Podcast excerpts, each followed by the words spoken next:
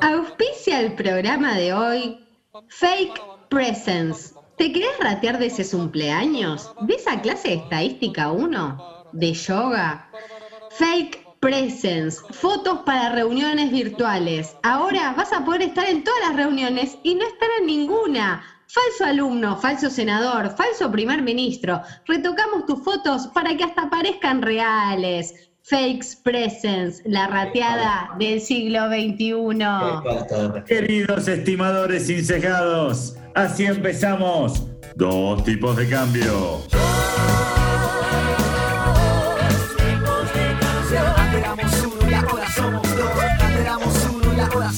Y aquí de nuevo, queridos agentes económicos representativos, hoy más cegados que nunca, como se darán cuenta en cuanto presente a nuestro invitado del día de la fecha. Mi nombre es Pablo Javier Mira, este programa se llama Dos tipos de cambio y una Barbie. Eh, Bárbara Williams es nuestra Wiki Girl, es nuestra productora. La quiero saludar primero porque es y segundo porque hay, eh, este programa se llama Dos tipos de cambio e injustamente la está dejando de lado en una actitud eh, patriarcal. Totalmente. la verdad que sí. Pero, la verdad que sí, yo quería ponerle tres, tres tipas de cambio. Tres tipis, tres tipis de cambio. Tres tipis de cambio. Pero no me presentes, Pablo. Vos siempre me presentás. Evidentemente, las segundas partes nunca fueron buenas. Eso se acabó, Gerardo. Salvo el padrino. Ahora, Quiero que me presentes. La primera presentada y vos serás el segundo. Seguirás siendo matemático, estadístico, eh, economista, eh, auditor. Seguirás siendo el hombre que se quiere quedar en Barcelona, aún si se va el presidente del club Señores, Gerardo, La Pulga, Rogner, con todos ustedes. Muchas gracias. Eh, esos aplausos, te juro que me llenan, me llenan, me llenan. Estamos acá, la verdad, eh, como Samuel Beckett, esperando el pico. Estamos esperando el pico, esperando el pico, y de pronto se me viene a la cabeza eh, el día de la marmota. No sé por qué, ¿viste? Cuando tenés que hacer el reportaje otra vez otra vez el reportaje. Es rarísimo. Señoras y señores, la verdad muy contento de estar acá, esperando el pico ahora en septiembre. ¿Por qué no? ¿Por qué no? ¿Eh? Y, la verdad, gracias por ahora presentarme, Pablo. Bueno, por favor, Gerardo. La verdad que te hice una, introducción un poquito más eh, general, porque, bueno, me imagino que hoy no hay día de la fecha, hoy eh, fue el 27, no pasa absolutamente nada, no hay ninguna eh, efeméride relevante. Así que si querés pasamos esa sección eh, de largo. Bueno, como sabés que es nuestra costumbre, Pablo, nosotros cuando todos los otros medios están festejando el obvio día de la fecha, nosotros nos salimos por otra tangente y festejamos el día del zucchini y el zapallito. Pero esta vez creo que merece el día de la radio en la Argentina festejado incluso por nosotros. Oh, incluso por nosotros. Porque es el día en la Argentina, porque en el mundo, el Día Mundial de la Radio se celebra el 13 de febrero. Pero en nuestro país se celebra el 27 de agosto y este año es muy especial porque hace exactamente 100 años, allá por el 27 de agosto de 1920, Enrique Susini, César Guerrico, Luis Romero Carranza y Miguel Mujica dieron inicio a la radiofonía argentina cuando transmitieron la ópera Parsifal desde la terraza del Teatro Coliseo, como los Beatles, ¿viste? Cuando cantaron ahí de la terraza, bueno, los tipos, antes que los Beatles. O los borbotones en Los Simpsons. ¿Quiénes más los borbotones en Los Simpsons? Bueno, este, y a mí se me hizo, me hizo acordar, disculpen que de pronto hay cosas que me vienen a la cabeza, ¿no? Eh, ¿Ustedes saben cuál fue el gol más festejado en la historia del mundo. Esto en el libro Guinness, ¿eh? Libro Guinness. el de Maradona contra Inglaterra. No, señor. No, señor. Fue el de Aldo Pedro Poi, allá por el 19 de diciembre de 1970. Ah, ya sé quién es. El, el expresidente del Banco Central. No, ese es Pou.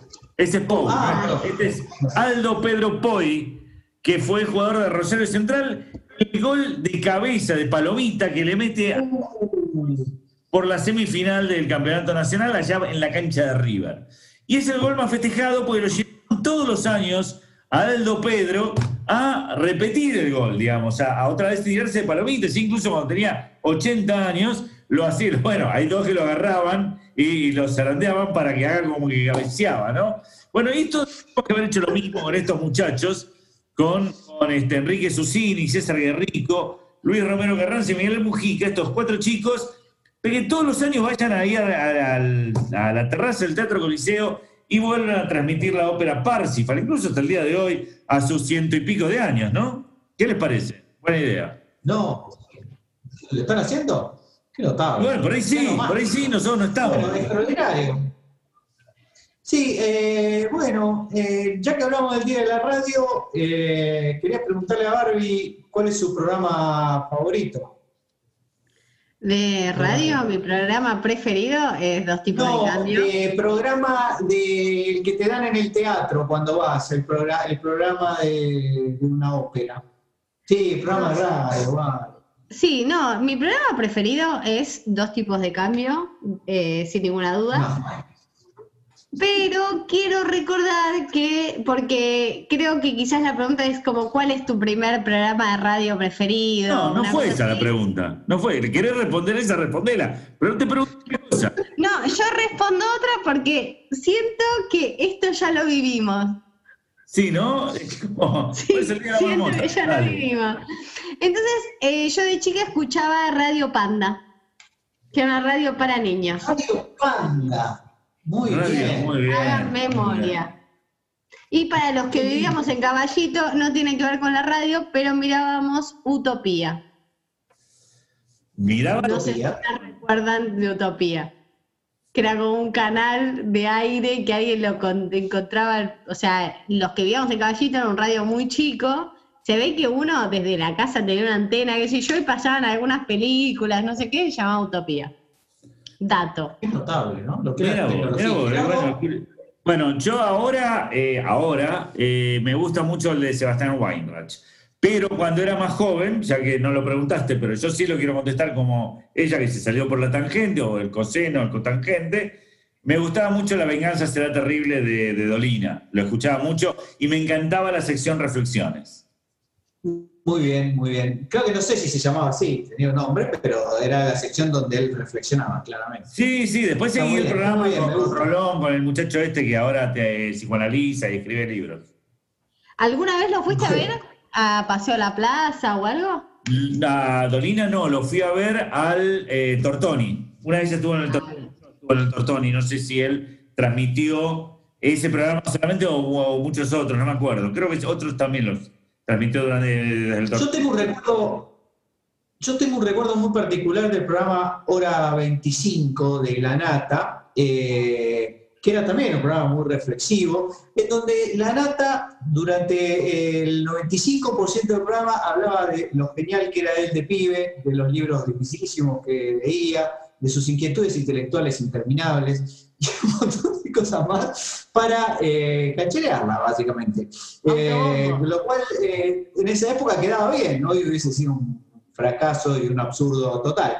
Pero en ese momento eh, los que lo admirábamos creíamos que era un fenómeno, como después fue confirmado, ya lo sabemos. ¿Puedo decir algo? Ahora él sería influencer si fuera joven en ese momento. Ahora ya no ah, necesitas un programa de radio. Nuestra PhD, de, nuestra PhD de, influencers ha hablado, ya ella es la que sabe todo de influencers, pero tendrías vos que ser influencer. Te juro que si te pusieses como influencer de Barbie ya tenés dos seguidores. Dos seguidores. Mateo y Ariel Yale. Y después no sé. no, no los conozco. Eh, señores, ustedes la pasan muy lindo acá, pero la vida en Twitter sigue y uno de los que vive en Twitter se llama Martín Tetaz y es nuestro tuitero de la semana. Un ha sido votado por eh, un maestro, cientos de miles de personas. Bueno, ya sabemos lo que es Martín Tetaz, es un tipo polémico, es un tipo mediático, es un tipo que genera controversia, que abre grietas por todos lados y lo hace muy inteligentemente. La verdad que hay que sacarse el sombrero, pese a que ya no lo usamos. Pero en este caso les quiero recomendar a Martín Tetaz, no tanto por sus características generales en Twitter, sino por un tuit en particular que mandó esta semana, en ocasión de eh, la decisión gubernamental de fijar los precios de las telecomunicaciones. Están al tanto de esta, resolución. Bueno, ¿qué hizo Martín Tetaz? escribió en un Twitter, en un tweet, eh, ¿para qué sirven los precios?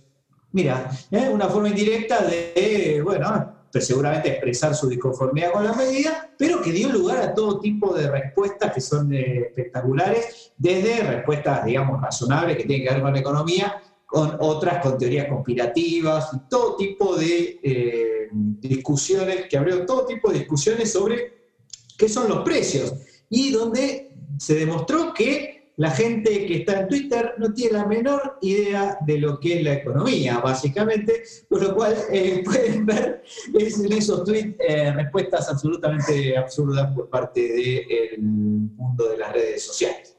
Lo que vale una buena pregunta. ¿eh? Eso, bueno, hay que reconocer que Martín Tetaz tendrá muchas cualidades, pero en realidad se hizo famoso a partir de que estuvo en el programa Dos Tipos de, Cambio. Antes no existía, no, no, nadie conocía a Martín Tetaz.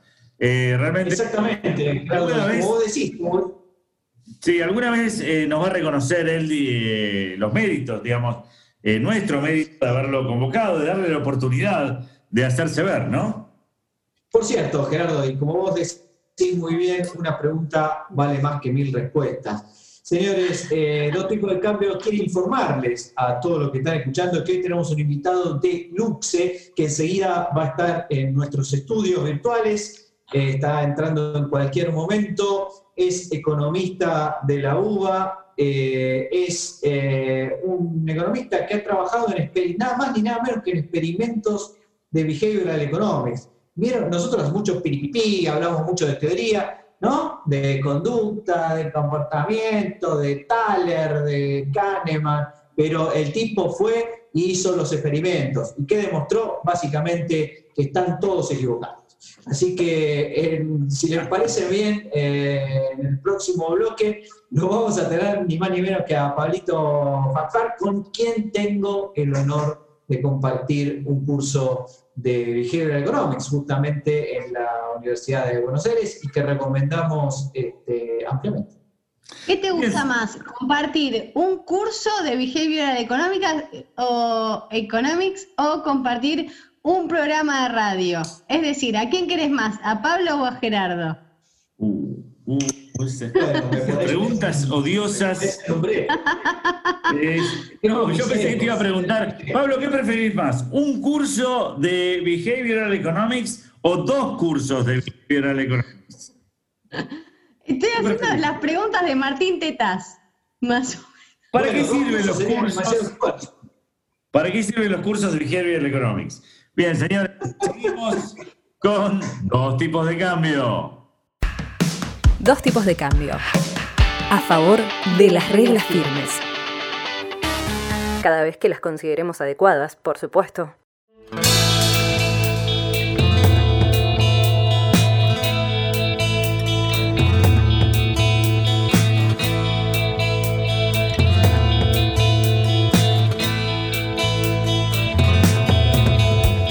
Estoy parado aquí en el mismo lugar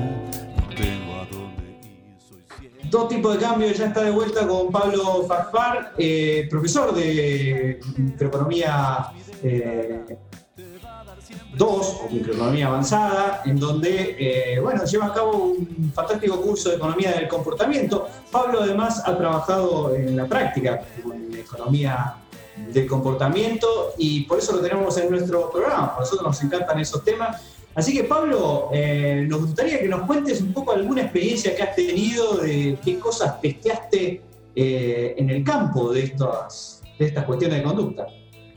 ¿Cómo andás, Pablo?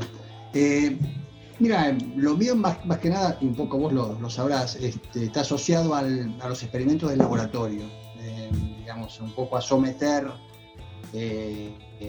o a controlar ciertos este, supuestos o comportamientos entre los individuos, eh, no en el, digamos, no lo que serían experimentos de campo, si se quiere, pero más bien en el laboratorio. Y empezaron con los alumnos, digamos, empezaron con las propias inquietudes de los alumnos, de lo que uno lee y también del profesor.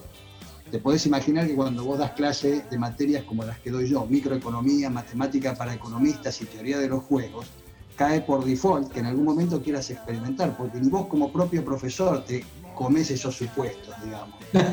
Este, en algún momento se te da, del alumno vos te tientan a decir, pará, esto que estás diciendo a mí no me cierra.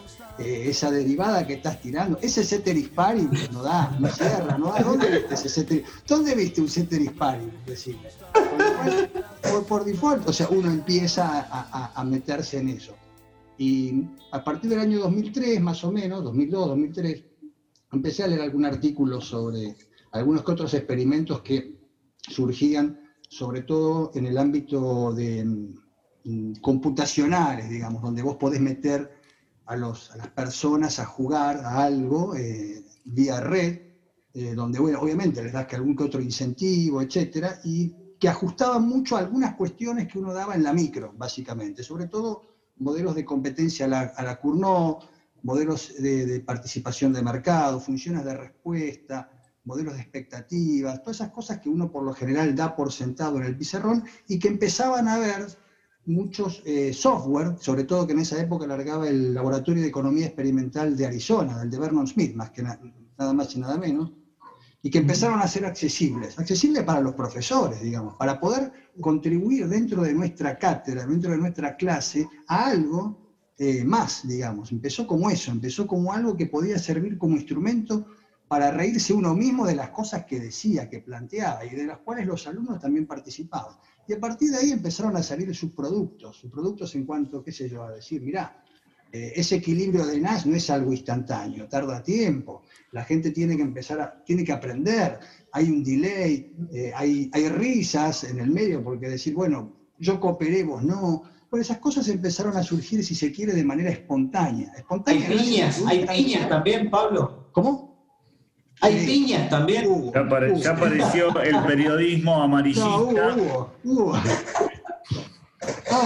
este, el, único problema que siempre hubo en esta rama de la economía experimental, sobre todo, que es un poco lo que yo hago, no tanto el behavior, un poco la economía experimental asociada al behavior, es eh, una crítica, cómo incentivas a las personas. O sea, la crítica típica va a ser, escúchame, lo tuyo está en el laboratorio, controlaste las variables, está todo bárbaro, pero los incentivos que vos das no son los que se juegan diariamente. Me acuerdo que ese fue un típico debate en las reuniones de la EP, donde uno lleva, lo, siempre, yo llevaba algún experimento, lo presentaba, algún paper que uno hacía, y siempre el debate terminaba en eso, ¿viste? En decir, bueno, está bárbaro, pero eso está hecho en un laboratorio, eso está hecho con poca gente y además con poca plata, lo que haces es poca plata. Me acuerdo que en una más que, más que en una oportunidad me, me, tuve que leer algún que otro trabajo donde justamente se cuestionaba eso, ¿no? básicamente dentro de la psicología experimental. Psicólogos trabajan con experimentos, vos lo sabés, Pablo, desde hace muchísimo más tiempo que nosotros. Eh, de hecho, hay alguna otra película famosa donde muestra los, psicólogos, los psicólogos no usan incentivos monetarios, no consideran que el incentivo monetario sea algo que sea tan importante para que vos te esfuerces a tomar una decisión eh, pensada. Pero bueno, dentro de la economía está, ese es el gran debate, digamos, cuando vos haces experimentos y cuando tratás de analizar la conducta eh, en un laboratorio, es decir, bueno, mirá, eh, ¿por qué crees que esa persona hizo el esfuerzo que vos pensás que iba a hacer para tomar la decisión? El tipo estaba actuando como sí, ¿me entendés? Entonces, eso es un poco uno de los grandes este, debates que sigue habiendo. Y es un problema en Argentina, ¿no, Pablo? Porque la verdad es que me imagino que los investigadores no somos gente que seamos bien financiados para hacer este tipo de experimentos tan fácilmente, ¿no? No, eso, eso que vos decís es complicado. Dicho sea de paso, em, y acá tengo que confesar, eh, los proyectos que vos tenés para investigar, no lo tendría que decir, pero lo tengo que decir, los proyectos que vos tenés para ah, investigar, tipo UBASIT, no más nadie nos va a escuchar, total, está entre UBASIT, eh, no incluyen un rubro donde vos puedas justificar fondos para, un, para incentivos de un experimento, los tenés que dibujar en otra cosa. O sea, vos no podés decir, eh, para tal experimento necesito tal cantidad de plata para dar de incentivo a las personas a que jueguen. Bueno, vos sabés, Pablo, que Gerardo Rovner una vez hizo un pedido justamente de plata, ahí fue el problema. Y apareció una lista de participantes a los cuales le pagó y todos se llamaban Gerardo Rovner, casualmente. claro. No, no, no. No, no, es así. Todos tenían el apellido Rovner, eh, pero no eran todos Gerardo. No eran todos, o sea, pará. Soy trucho, pero no tan boludo. Es decir, viste que Alejandro, como mi hermano, digamos, eh, Sandra, Claudia, estaban todos así, ¿no? Todos hombres. sí, efectivamente. Ahora, ¿qué esperan, Pablo? Tengo una pregunta. ¿Qué esperan? Si vos tenés un presupuesto para hacer experimentación, eh, y pasar feo esto, experimentación en humanos, por otra parte, ¿qué esperan? ¿Gratis? Digo, eh, nada, gratis, bueno, gratis lo hacen tus, tus amigos, tus parientes, van y se prestan, pero... Eh, no. Eh, es, un, es, un, tema.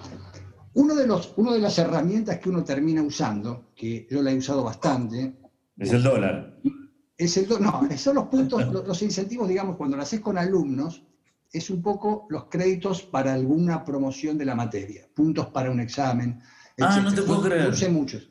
De hecho, mi tesis de maestría, que en su momento la hice con Daniel Heyman, eh, mi trabajo fue hecho con eso, digamos, con puntos para el examen. Yo traté de buscar, decir, bueno, ¿cómo logro de que alguien se incentive para hacer algo? Bueno, traté de usar ese instrumento, decir, bueno, ustedes van a tener un punto adicional, dos puntos adicionales para un examen. Me acuerdo que en aquel momento fue el juego de ultimátum, el que hice, en el cual las personas tenían que negociar dos puntos para un examen, etcétera, etcétera. Bueno, funcionó bien, ah. digamos, ese, sistema funciona bien, y de hecho en algún momento traté de armar alguna curva de indiferencia para mostrar cuánto era el equivalente en plata que uno tendría que darle a un alumno por cada punto adicional que negociás para la promoción de la materia. Claro, está bien, está bien. Pablo, vale, Era muy buena la promoción? Era buena, te digo que era muy buena. Pero para Está bien, está bien, está bien, pero vos vas a la fácil, Pablo, discúlpame, vas a la fácil. Porque esto de los puntos de elección es fácil. Ahora, si vas a un experimento tipo Milgram, donde descargas un poco de electricidad a algún alumno, ¿no? pibe ya ahí no, no es tan fácil. Ahí el pibe algo, algún euro te va a pedir, ¿viste? No, espera, pero puedo hacer una pregunta. También es importante qué materia, ¿no? Porque sabemos que no todas las materias. ¿Qué materia era? Es verdad. Sí, hay algunas de las cuales la persona se esfuerza más que otras. Este, no, uno igualmente, ahora, uno normalmente lo que hacía en su momento era, incorporar a, chicos de distintas materias. Eh, y además, bueno, con profesores de otras cátedras, de manera tal de convocarlos en, el, en lo que en su momento era el laboratorio, cuando empezamos, que era el gabinete de computación, básicamente, donde uno, bueno, los, los reunía ahí y a partir de ahí se les daban las instrucciones y bueno, empezábamos a ver qué pasaba. En algún momento, cuando ya uno quería hacer algo más ampliado, empezamos a llamar a no docentes, a profesores, a hacer convocatorias más masivas dentro de la facultad, como para, digamos, no cegar todo a chicos, alumnos, ¿no? Este, y también con chicas. ¿Cómo? Ir también con chicas. Sí, todo, todo, todo, todo junto. Ah, este, y, y, así, bueno, así empezó. Este, pero lo lindo de todo esto es que, bueno, cada experimento que vos hagas te lleva a otro, porque los resultados que vos obtenés son a veces tan paradójicos que te invitan a hacer otra cosa, y otra cosa y otra cosa. Contanos cuál fue el más paradójico que tuviste. Uno que vos digas, esto no me lo esperaba, eh, pensé que iba a venir otra cosa y de pronto pasó algo que... Bueno, mira, me acuerdo en el juego de Ultimatum, ¿se acuerdan cómo es ese juego en el cual vos... Repasalo, repasalo rápido. Es un juego donde vos tenés que decidir cómo negociar una cierta cantidad de dinero con otro, es una plata que te viene dada, vos le tenés que ofrecer al otro una cierta propuesta de lo que querés dividir y el otro tiene que decidir si acepta o rechaza. Si acepta, se negocia entre las partes, cada uno se lleva lo propio, y si rechaza, la, plata no se divide entre ninguno de los dos, con lo cual la plata quedó para el experimentador, entre comillas. Bueno, como yo esto lo hacía con plata, eh, con puntos para el examen, básicamente, eh, resulta que un alumno decidió darle toda la dotación al otro, o sea, los dos, los dos puntos que en ese momento se negociaban, decidió dárselos al otro. Yo dije, este chico no entendió la propuesta, no entendió, qué pasó. Le digo, ¿por qué le dio todo? Si no hay un tema de reciprocidad, de volver. Bueno, cuando después lo encuesto, le pregunto, ¿por qué le diste todo al otro? Y me dice, porque yo creía que no me los merecía. Hablando un poco de Yo los puntos en el examen me los gano yo, digamos. No tengo por qué recibirlos. Yo se los doy al otro y espero que el otro también los rechace, obviamente, porque también creo que va a ser como yo, de que crea de que el, el dinero, los puntos en una materia, los gana uno con su propio esfuerzo. Bueno, pero resulta que el otro no los rechazó, el otro se los quedó para él, el otro se fue con dos puntos adicionales y terminó así. Eso entre otras cosas. Vos sabés que un poco nos pasa acá con el programa eso, un montón de gente que, bueno, que quiere sponsorearnos y pagarnos miles de dólares por mes, y nosotros decimos, no, no, que no, nosotros no estamos para esas cosas, no nos lo merecemos, creemos que tenemos que hacerlo por la patria, y bueno, después Gerardo se lleva todo, pero no lo digo. ¿El chico este siguió algún apostolado? O sea, de, imagino, habrá seguido alguna otra cosa, será santo hoy, habrá sido ya santificado. Este, pero por otra parte, perdóname, por otra parte, me parece que no fue una jugada inteligente, porque si él quería que el otro tampoco tuviese esos puntos, ni él, tendría que haberle dicho no te doy nada, así ninguno de los dos tenemos nada. Claro. No, porque él no quería eh, influenciar al otro. Él quería que de motu propio cada uno eh, se haga cargo de su meritocracia, meritocracia básicamente. Es tan bueno que termina siendo boludo. No, no es así, no. Lo que pasa es que es cierto, Pablo. Ese tipo de, de reacciones son curiosas, ¿no? Sí, sí. Este, y aparte te arruinan el, experimento, es un bol de. Te una trompada al pibe. Oye, flaco, ¿cómo, cómo hacer esto? Hacelo por mí, hacelo por el experimentador. Qué grande, Pablo. ¿Y cuál es el, fue el, perdón, te, hago otra pregunta, ¿cuál fue el experimento más sofisticado que hiciste? Porque este es interesantísimo, sí. encantado, pero el más, el más sofisticado, que tú utilizaste la, mayor cantidad de trucos, digamos, ¿no? No es sofisticado en el sentido tecnológico. Eh, no sé, trucos, o sea, uno lo que trata de hacer es buscar eh, algún instrumento como para probar algo. Eh, quizás vos digas fases o protocolos con protocolos, ¿no? Porque valga la redundancia, la primera vez en la vida que escuché hablar de la palabra protocolo fue justamente en los experimentos, porque uno tiene que armar un protocolo y me acuerdo, bueno, de la parte de sobreconfianza. Ahí sí, los, eh, em, uno de los trabajos, los últimos trabajos que estuve haciendo era, tenía que ver más bien con eh, evaluar o testear si los excesos de confianza llevaban a los agentes e-, económicos, básicamente, a tomar o no tomar más riesgo. Básicamente, esto digo porque es un poco bastante común que uno dice, eh, las decisiones riesgosas son producto de agentes que son eh, sobreconfiados en su, en su concepción, digamos. Son tipos que van más allá de... en su personalidad, ¿no? Exacto, o sea, son tipos que realmente se la juegan. Sí. Bueno, ese, experimento sí llevó una fase un poco, digamos, un protocolo un poco más largo, porque ahí, ahí utilizamos, primeramente técnicas psicométricas, que son básicamente, bueno, algunos pruebas o test que permiten de una otra manera testear personalidad. Ahí, ahí en ese caso ahí están llamados NeoPIR, hay unos cuantos test que se usan en psicología como para, bueno, primero testear personalidad. Y una vez que vos segregaste a la población de acuerdo a la, a la personalidad, ahí entras a hacer pruebas económicas. Con lo cual, ese experimento sí fue más complicado, o si querés, como vos dijiste, un poco más sofisticado, porque involucró a psicólogos. O sea, ahí ya cuando, fue cuando un poco yo dije, acá me está gustando esto de en serio, con lo cual yo como economista necesito la ayuda de, o al menos ser más interdisciplinaria la cosa. Y ahí colaboraron dos psicólogos con los cuales, bueno, primero hicieron ellos la fase de, reclutamiento en términos de decir, bueno, hagamos un test de personalidad o diversos test de personalidad, veamos si podemos segmentar a la población entre aquellas personas que son más propicias a tomar más no más riesgos económicos, sino a, a tener una personalidad más sobreconfiada, que vulnera las probabilidades en sí mismo, que cree que va más allá de las probabilidades, y después la otra, que es una población que también es muy importante dentro de, digamos, de lo que somos como personas, que son la gente subconfiada, que es la gente que es reacia o que básicamente siempre tiene, no te diría, no, te diría que, tenga, que sea pesimista, pero que sí tiene una especie de personalidad que tiende al pesimismo, a decir, no. El riesgo. Y a partir de ahí hicimos, luego de segmentar a la población entre, digamos, los más optimistas y los más pesimistas, tratamos de ver si había diferencias significativas en cuanto o a la hora de decidir eh, frente al riesgo económico. Y lo que encontramos ahí era que sí, que en los, grandes extremos, las personas con una personalidad, valga la redundancia, eh, más este, sobreconfiada o más, si se quiere, eh, optimista, tendía a tomar decisiones más riesgosas que las personas más pesimistas. Había claramente una, diferencia. Y ahí sí, ya te digo, vuelvo a comentarte que ese experimento tuvo dos fases y la colaboración sí de, de, psicólogos, porque bueno, ahí ya estás hablando de cuestiones que son más, van más allá de lo anecdótico del, del experimentito sencillo. Tiene que ver ya con cuestiones más... ¿Y vos? Eh, sí. ¿Y vos, Pablo, te hiciste el test a vos mismo? ¿En qué grupo crees que estás?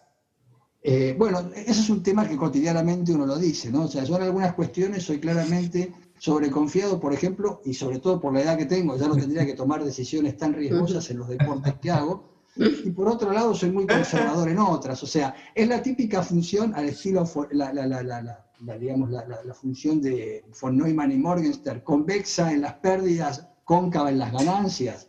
O sea, eh, somos así, en definitiva, no somos siempre, sobre, no somos siempre optimistas o siempre pesimistas. En algunas cosas pecamos por optimistas y en otras cosas pecamos por pesimistas. Y eso va a ser, creo, siempre así. Este, somos, cóncavos y convexos a la vez, digamos, eh, sí, sí, últimamente soy más convexo yo. Este. Eh, no, te quiero decir, eh, casi es una pregunta, pero es una pregunta con una afirmación también. Eh, son más interesantes los experimentos donde involucras otras ciencias, ¿verdad? O cuando hay solamente economistas, están buenas, son mejores. No, siempre es interdisciplinaria la cosa. Mira, quizás el mejor ejemplo es comparar el dilema, digamos, partir del dilema del prisionero, aquel jueguito que nosotros los economistas usamos para describirlo un poquito entre cooperar y no cooperar, etcétera, y nosotros como economistas consideramos tan lógico la no cooperación, digamos. Cuando vos eso lo planteas interdisciplinariamente, como vos decís, se lo planteas a un tipo que está del otro lado, es un psicólogo, a un politólogo, a un tipo que está estudiando derecho, abre los ojos grandes y dice, ¿cómo ustedes consideran que aquello que es normal, como es la no cooperación, el individualismo metodológico, ¿cómo pueden considerar ustedes eso como normal? O sea, necesitas la interdisciplinaridad, necesitas porque si no, de nuevo, pecamos en que los experimentos que hacemos como economistas, si los hacemos desde, desde el punto de vista de economistas, no van a tener mucho sentido, porque indirectamente vamos a estar buscando ese equilibrio de Nash, indirectamente vamos a buscar eh, eh, esa no contribución a los bienes públicos, etc. O sea, en esto la interdisciplinaridad es fundamental, fundamental en, muchas cosas, incluso en la metodología para investigar, para realizar un experimento. Yo aprendí muchísimo, ya te digo, con los psicólogos, porque ellos tienen una metodología, tienen fases a las cuales describir un, experimento, eh, tienen también el desarrollo de qué materiales usar, qué, qué materiales no usar, eh, de qué forma describir los, los, fenómenos, cómo se los tenés que redactar, cómo se los tenés que explicar a las personas. Nosotros no tenemos idea de eso, eh, porque no estudiamos eso básicamente. yo, lo que, aprendí mucho con los psicólogos es sobre mí mismo. O sea, desde, para eso. Eh, ahora, sí, todo muy lindo, pero al final lo que más te gustó hacer es la curva de indiferencia con los puntos del examen. Esa fue interesante. No fue publicado. de interdisciplinaridad, pero lo que más te gustó es hacer la curva de indiferencia. No, no, no. Es que eso fue interesante. Eso nunca va a estar publicado, lo sabemos vos y yo, porque si eso lo publico voy en cana, porque soy, mi, vida se, mi, vida, mi vida pasa por la docencia. Te puedes imaginar que yo publico eso, me echan de todas las facultades. esto queda acá, esto queda acá, quédate tranquilo. Yo debo publicar, pero voy, fui fuera. Es más, van a decir, ah, con razón, usted profesor tiene tantos alumnos. Ya veo por qué los tiene, por esa curva de indiferencia. sí, sí, sí, la curva de indiferencia ahí. Me, me, traen la FIPA. Sería, señores, Pablo Facfar estuvo en el programa Dos Tipos de Cambio. Un lujazo tenerte, Pablo. Muchísimas gracias. Y a seguir haciendo experimentos ahora en, pandemia, un montón. hay mucho, hay mucho. un montón, un montón. Gracias. Un abrazo. Gracias, Pablo. Seguimos con más Dos Tipos de Cambio. Dale. Muchas gracias. Dos tipos de cambio, adaptando al máximo la realidad a la teoría.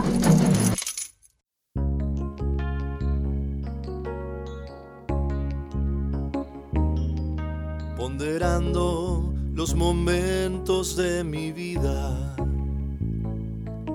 sopesando las tristezas y alegrías sumatorias a montones. Está volviendo dos tipos de cambio después de un reportaje fantástico a Pablo Fafar, gran amigo y compañero de equipo en la materia de tópicos de microeconomía behavioral en la, en la UBA. Anótense, gran materia, se los recomiendo especialmente y no se anoten, por supuesto, en la de Gerardo Rogna. Eh, es momento de hablar, como dijo muy bien mi amigo, de la radio, se cumplen 100 años y eh, la radio no tiene coronavirus, sigue funcionando, eh, pese a que durante casi 94, 95 años no estuvo al aire dos tipos de cambio. Este es un hecho que eh, sorprende respecto de la larga duración de este, de este sistema. y la verdad no sé si les, ¿Qué, es lo que han escuchado ustedes en otros programas, sobre todo de radio, por supuesto, sobre este día y sobre esta conmemoración? Pero en general, no sé si a ustedes les pasa lo mismo que a mí, hemos encontrado un montón de argumentos favorables a la radio, en donde se la pondera, ¿no? Como algo extraordinario. No sé qué escucharon ustedes, si escucharon esto también como... Sí, todo chupamedias, todo chupamedias. Todo chupamedias. ¿Viste cuando muere alguien, ¿viste cuando muere alguien que todos hablan bien de él? Es un fenómeno, es un fenómeno. Sí, la verdad, lo mejor del mundo, la radio, ¿viste? Siempre, y después tienen los nostálgicos, ¿no? Los que ya hablan de la radio y se ponen a llorar ahí. No, además quiero, decir algo, muchos diciendo tipo, bueno, ¿cuál fue tu primera experiencia en radio? Sí, me grababa con un ah, cassette. claro, porque tener una filmadora era carísimo, cualquiera tenía un cassette y grababa. Todos tuvimos que conformarnos con la radio. Exactamente, y nosotros como buenos economistas, creo yo, díganme ustedes si estoy equivocado, eh, no deberíamos tomar solamente los beneficios de una tecnología en particular, en este caso tan importante como la radio, sino que hay que hacer un análisis costo-beneficio, FODA, RIVA, PIKI y todas las siglas que usan los consultores para eh, currarle a las empresas.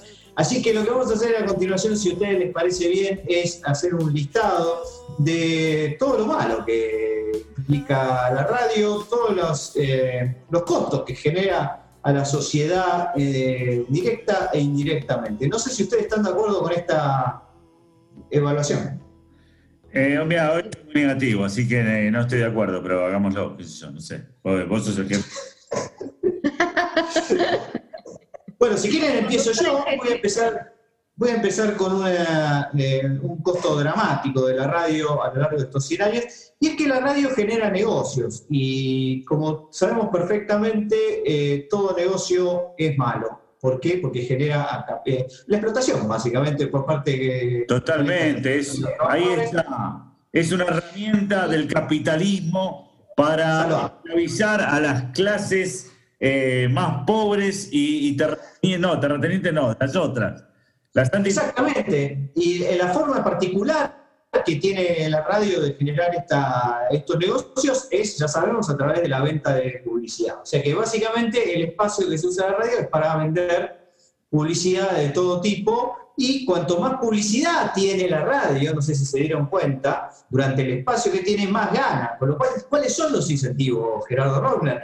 Bueno, básicamente decir una tras otra todas las marcas de todos los productos que existen y de todos los servicios que existen en la economía del lugar, incluso del mundo, durante la menor cantidad de tiempo posible. Entonces, ¿no? Empezaba de Coca, Pepsi, Ford, Chevrolet y así, todo rapidísimo durante 60 minutos y maximizar. Coca-Cola, Netflix, este, Clarín, este, Pero en 60 minutos. Renault, eh, McDonald's. No, dicen todas esas marcas muy rápido. La verdad que los odiamos. Exactamente. Sí, cuando te dicen la letra chica, además tienen eso de, la, porque vos cuando tenés otro, otro formato, la letra chica la lees. Acá te lo dicen como, no, no lo estás diciendo, me lo apuraste, no te entiendo, me, me estás metiendo el perro con esa letra todo chica. para, todo para cobrar, Barbie. Y Sí. te digo más, no sé si les, les pasa también que muchos programas en realidad son publicidades encubiertas. Por ejemplo, hay programas, por ejemplo, que empiezan con la letra M. ¿Por qué? Y porque se- están haciendo publicidad a Motorola, porque O empiezan con la letra M. O, Lo que pasaba- ¿qué es lo que pasaba con-. Claro, ustedes se acuerdan era lo que pasaba con Mafalda, con- cuando Kino, la primera vez que sacó Mafalda, todos los personajes empezaban con la letra M. Por ejemplo, Mafalda. Miguel. Por ejemplo, mamá, la que era la madre de mamá. Por ejemplo, Miguelito. Por ejemplo, Melipe. Por ejemplo, eh, Mu- Musanita. Musana. Musanita. Sí, sí. cualquier cosa. Cualquier cosa. Bueno, a ver, otro argumento. Barbie, ¿por qué, ¿por qué no te gusta la radio? A mí, eh, por varias cosas, quiero, eh, tengo una serie de argumentos que están todos muy emparentados con la televisión. Uno es que estoy harta de que, o sea, estoy harta, no, eh, la radio es el outlet de la televisión. Es eh, Córdoba y Scalabrini de la televisión. Apa. Ay, Segunda O sea, vos marca. tenés Avenida Santa Fe, que te compras la ropa de marca, el Alto. Palermo, y después tenés Scalabrini, que ahí, Scalabrini Córdoba, Es- que ahí es- tenés a la radio. es- Mesa de saldos. Es el hijo de pobre. saldos. Es el hermano pobre de los medios, decís vos, algo así. Hijo Exactamente. de la tele. Exactamente. Otra cosa, ¿sabés qué? A los lindos y lindas los llaman para la tele. Y nosotros estamos Muy acá. bien. Pero Muy eso es lo la bien. bueno, Es más democrática la radio en todo caso. Ahí eso es una mala de la... No, no, no, no es más democrático. Democracia es belleza, Gerardo. Claro, claro, no. La radio miente, la tele no. La tele no. Bueno, y eso me lleva a otro. Y hay, algo- y, hay, y hay una cosa que les quiero decir algo, es que además cualquier, cualquier papanata puede tener un programa de radio, paga y lo No, tiene. no, eso. Ahí, ahí, ahí no te voy. Ahí no, en cambio, en no, la no, tele no. hay que tener mérito. Pero de ninguna manera, de ninguna manera te acepto eso. Eh, que nos haya pasado a nosotros es una cosa, ¿sí? Pero después no, no, de ninguna manera. Pablo. Otra cosa, otra cosa más. Uy, Eh. ¿Alguna Sí, vez vos viste Bailando por un sueño en la radio? ¿Lo escuchaste? No, No. porque no se puede. No se Claro, puede. esa es otra que tengo yo. Yo te digo, ¿sabes por qué no me gusta la radio, Pablo? Perdóname, ahora sí te dejo. Eh, es horrible el porno por radio. El porno por radio, la verdad, un puro gemido, no sabés qué carajo están haciendo. Ves que alguien está gimiendo, pero el porno por radio no va, man. No da. No da. Esta, esta idea de que la imaginación es buena es un afano. Te están currando, macho. Es una falacia, sí, sí, sí, es una Es una falacia. falacia. Lo que están haciendo es que vos pagues con tu propia imaginación, que para vos vale plata, es mi plata. Me están robando mi plata cuando yo imagino algo. Además, ya diciendo, bastante "Haz el tenemos con esfuerzo". tener que leer, que es un montonazo. Encima tenemos que imaginar lo que pasa en la radio. Ya, Nah, bueno. Ya eso, le, imaginaste. Y encima yo tengo que hacer el esfuerzo de imaginarme que en realidad están viniendo unos aliens a invadir la Tierra porque hay un gil que va, te dice que pu, pu, pu, y pa, pa, pa, y están este, eh, invadiendo el planeta. Y me lo tengo que imaginar yo. Ahí está. Flaco, laburá, No, no. algo, producción. Una vergüenza. Muy bien. Una vergüenza. Otra, otra. ¿Por qué no te gusta Pero tengo más. Pablo Mira? Tengo más. Eh, básicamente eh, está lleno de... eh, eh, eh, volviendo al tema de la publicidad, la radio es eh, campeona mundial, campeona mundial, eh, escuchá bien lo que digo, de la publicidad eh, no tradicional.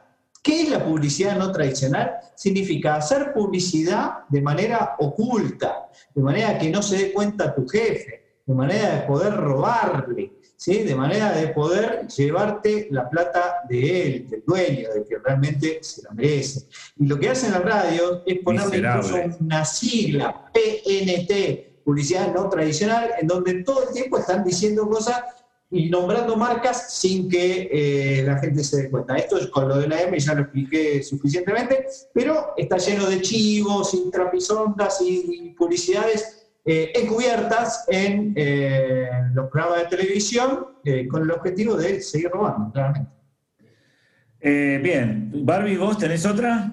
Sí, vos viste que lo que tiene la radio es que además no, no la puedes silenciar, porque si la silencias se apaga. Buen punto. En cambio, la tele, vos podés. claro. Es un solo sentido. Claro. Es un solo sentido. no tiene opción mute la radio. Es muy buena. Vamos a proponer el mute de la radio. Bárbara Williams se lleva. No, ya yo iba a decir otras cosas. No, no hay más nada para decir. No hay más nada para decir. Cierto, es el problema de los medios mono, mono sentido. Monosentido, claro, cuando solamente usas un solo sentido, no es como la televisión, ¿entendés? O como un masaje, utilizás también el tacto, ¿no? Este, vos apagás, podés poner el mute en el masaje. Exactamente. no, eh, yo otro problema hay un problema. No, pero contanos, ¿por qué estabas indignado? ¿Yo? Yo no estoy indignado, no, no, me parece, yo no es que esté indignado, al contrario, me pareció maravilloso lo que dijiste, es insuperable. A partir de acá, digamos, Pablo, yo está de más, pero vamos a seguir diciendo boludeces. No, bueno, eh, yo tengo una, crítica macroeconómica, digamos. Todos sabemos que hay un montón de sectores que generan empleos de manera directa e indirecta. Te voy a dar algún ejemplo tradicional. Eh, mercerías, empleos directos a nivel, estamos hablando a nivel del país, ¿cierto? Eh, empleos directos de las mercerías en el país, 187. Empleos indirectos, 427.215. Tengo acá las estadísticas adelante. Eh, negocio de producción de, eh, de clavos de 2 pulgadas. Empleos directos, 14 personas. Empleos indirectos, 118.201 personas. TURF, eh, empleos directos, 199. Eh, empleos indirectos, 2.351.015. Y radio, finalmente, que está en, el punto final, digamos, empleos directos, 11.111 eh, personas, empleos indirectos, 111. Exactamente, claro, tenés la misma fuente que yo, me alegro. Y ahí tenemos el ejemplo, no genera es un clúster vacío la radio, no genera empleos indirectos y por lo tanto es eh, mucho peor que el turf, entre otras cosas. ¿Estás seguro que cuando dijiste 11.111 no es el número 63 en binario? Ah, puede ser, puede ser que, sea que sean 63 directos nada más. O sea que peor todavía. este, bueno, muy, bien, muy, bien. Eh, y la última crítica que tengo es eh, que no solo permite programas como este de radio, sino que eh, además se puede hacer en diferido y nadie se da cuenta. Si yo en este momento te digo que jueves y son las 7.54 de la tarde, quizá es viernes y son las 7.54 de la tarde y nadie se daría cuenta. Es cierto. A ver, ¿qué, querías decir, Barbie? Ya está. Tengo uno más, yo tengo uno más que eh, yo vi con todo este tema de la pandemia y de la cuarentena, que la radio es parte de la conspiración de 5G y de Soros ah, para propagar el COVID a través del éter. A través del éter se contagia el COVID-19. ¡Apa! Ya, no, se jodía. Ese es casi es una denuncia, no es algo que no te es una denuncia. Es una, y por eso odio a la radio, porque contagia COVID. Sí. No, yo tengo razones a veces que, eh, Porque la radio eh, por ahí es lo más duro que le puede tirar a un árbitro desde en una cancha de fútbol. ¿Verdad? Es algo muy negativo. Que, porque vos le podés tirar una botella de agua, pero tirar la radio, la verdad es casi para matarlo al tipo, ¿no? Digamos, por más que te cobró un penal mal. ¿Cómo? Si es un celular es caro, ¿no? Digo, si lo usas en celular. Eh, el celular, pero no es tan duro, el celular no es tan duro. Ahora, tirale, tirale el iPad, tirale el iPad, dale. Lleva el, el HD, lleva el HD. Ahí. ¿Quién tiró un televisor? ¿Quién alguna vez tiró un televisor en una cancha de fútbol? En una cancha de fútbol nunca. Nadie. En un edificio lo han tirado, sí. Eso sí, después de un partido de fútbol, ah, claro, Charlie. lo usó el televisor. Este, Señores, dos tipos de cambio en el- los festejos de la radio de 100 años, haciendo análisis costo-beneficio. Los beneficios lo dijeron todos los demás. Los únicos que se refieren a los costos y son ecuánimes eh, son los dos tipos de cambio y la Wikicard, que es Barbie Williams. Seguimos con más dos tipos de cambio. pero como no, Dos tipos de cambio. Un programa con muchas reservas. Muchas reservas.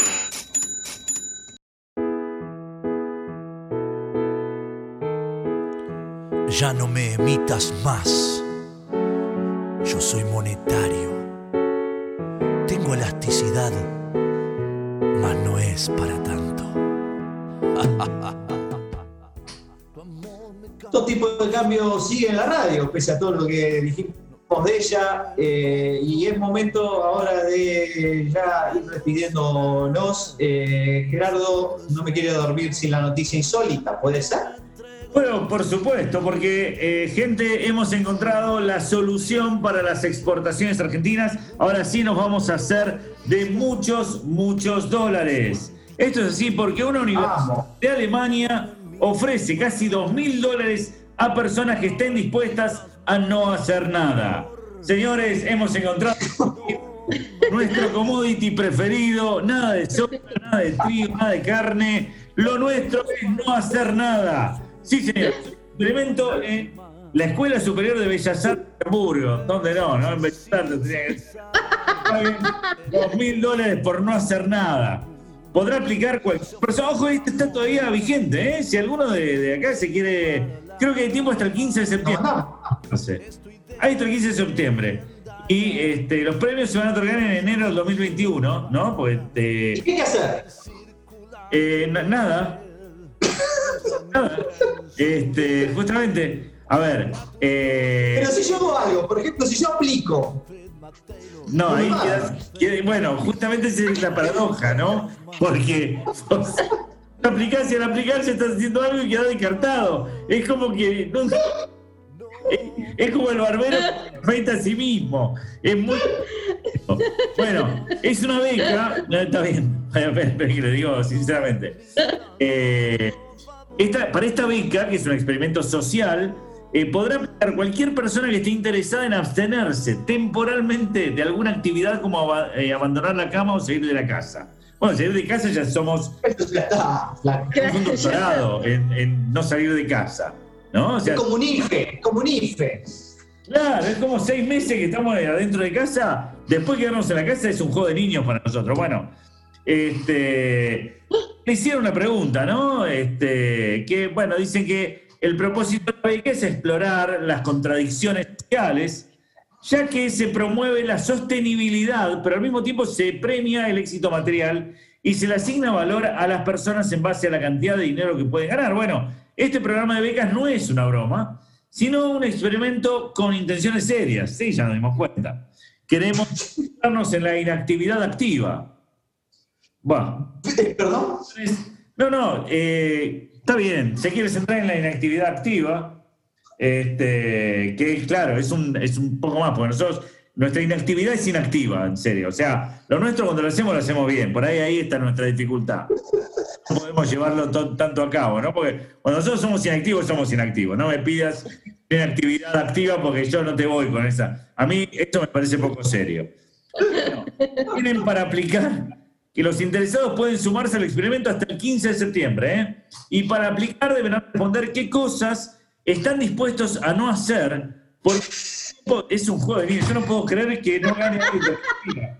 No puedo creer que no gane alguien de. ¿Y por qué deberían elegirlo a ellos? Porque son de Argentina. Eh, eh, bueno.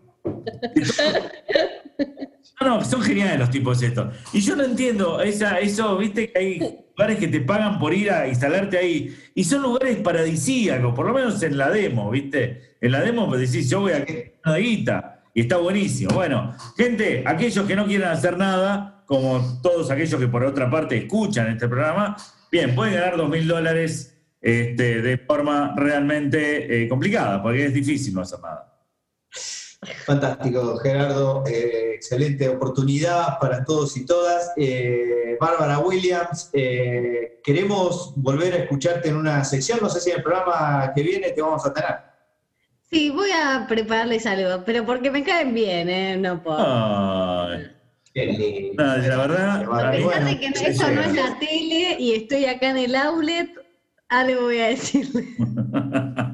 bueno, ya nos tocará a nosotros también. Eh, señoras, señores, dos tipos de cambio. Se desplaza eh, una semana en el tiempo eh, y queremos aclararle a todos nuestros oyentes que en respuesta a la exagerada, a los exagerados elogios de otros programas en salir el día de la radio, dado que dos tipos de cambio iba a salir el día de la radio, que es hoy día jueves, ha decidido como forma de protesta, y esto es serio, no hacerlo por primera vez en muchos años. Saldremos dos días después para que nadie absolutamente dude de eh, nuestra falta de compromiso con esta tecnología.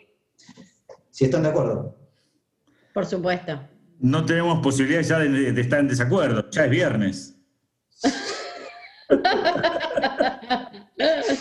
En consecuencia, señoras y señores, nos despedimos hasta el jueves que viene cuando Bárbara Williams diga alto, fuerte y claro lo siguiente.